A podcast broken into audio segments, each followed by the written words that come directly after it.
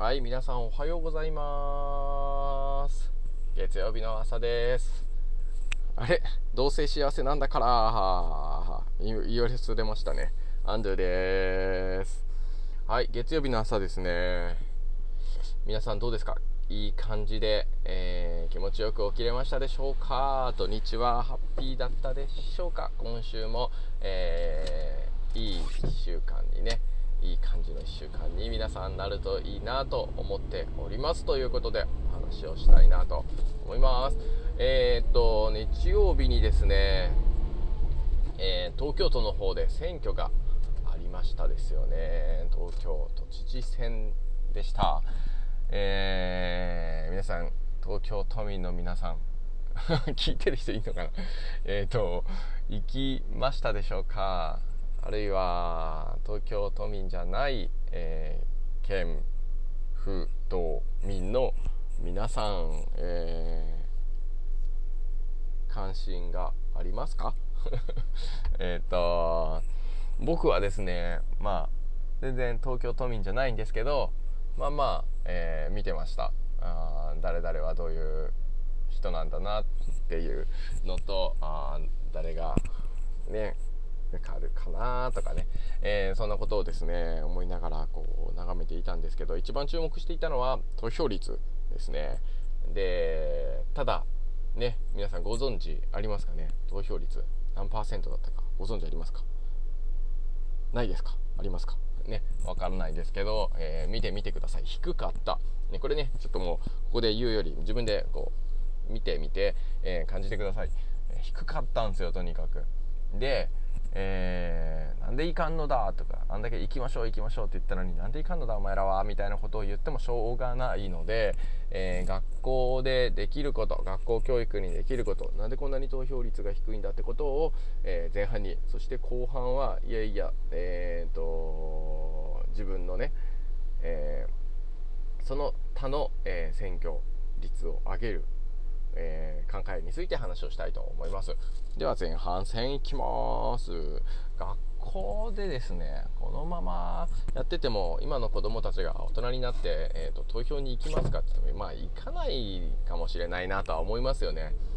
えーうんとねなんでか、えー学校が全然民主的じゃないですもん。決定方法が。先生が決めます。上が決めました。従いましょうっていう感じですもんね。で子供に決定権ないしで子供に変更権もないし物申す仕組みもないし、えー自分たちで変えていくっていう制度もないしそういう空気もない。ね。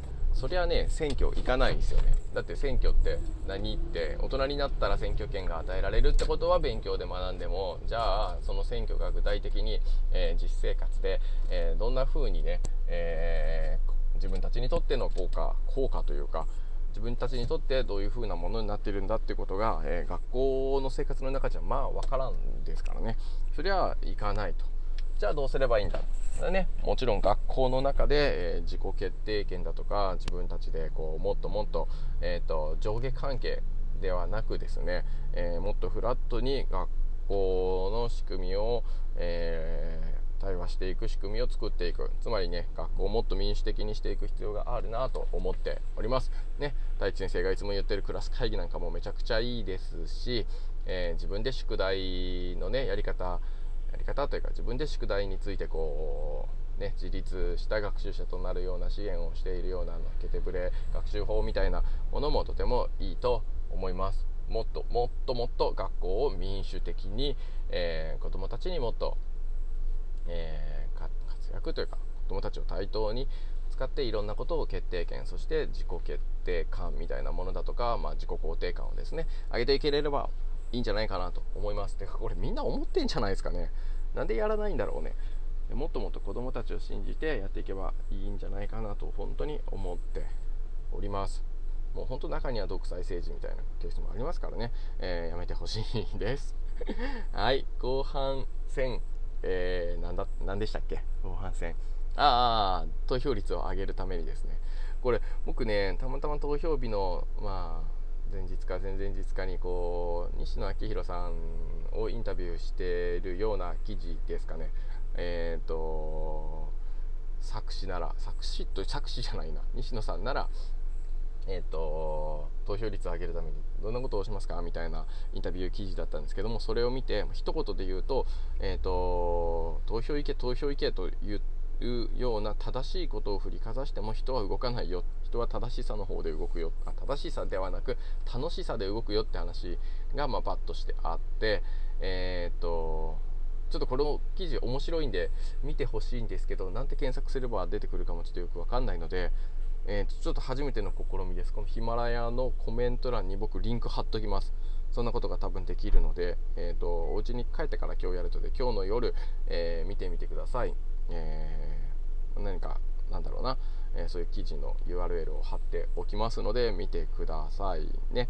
で、えーと、それを見てあやそりゃそうだよな。楽しいで動く。それは学校の先生も絶対それ知っといた方がいいよなと思ったんだけれどもえー、それで選挙もうその記事を見てね僕ワクワクしたので、えー、考えたんですよ。アンドゥだったら。ね、ちょっと皆さんどんどんお気づきかあるいはもともと知ってる方はそうだなと思ってくれるかもしれないんですけどアンドゥねこうなんていうのかな。うんとね普通みたい普通の考え方というか見方ではなくこう新たな見方とか斜め上から見るような 斜め上男斜め上男はんという、うん、変なの。うんとねちょっと視点がねあのをずらしてこう見たりするのがとても大好きなんですけどえー、っと、まあ、そういう僕がじゃあ投票率を上げるためにどんなことができるかなってねまあ、本当は投票率を上げないようにしたい人もいるんだみたいな、あ、ごめんなさい、我慢するんだった。えっ、と、とねすぐずれちゃう。えっ、とね、まあ、いろいろな意見があるんですけど、投票率を上げようと真剣に考えたら、僕がもし行政の担当者だったらどうするかっていうとですね、もっと楽しくするんですよね、投票システム自体を。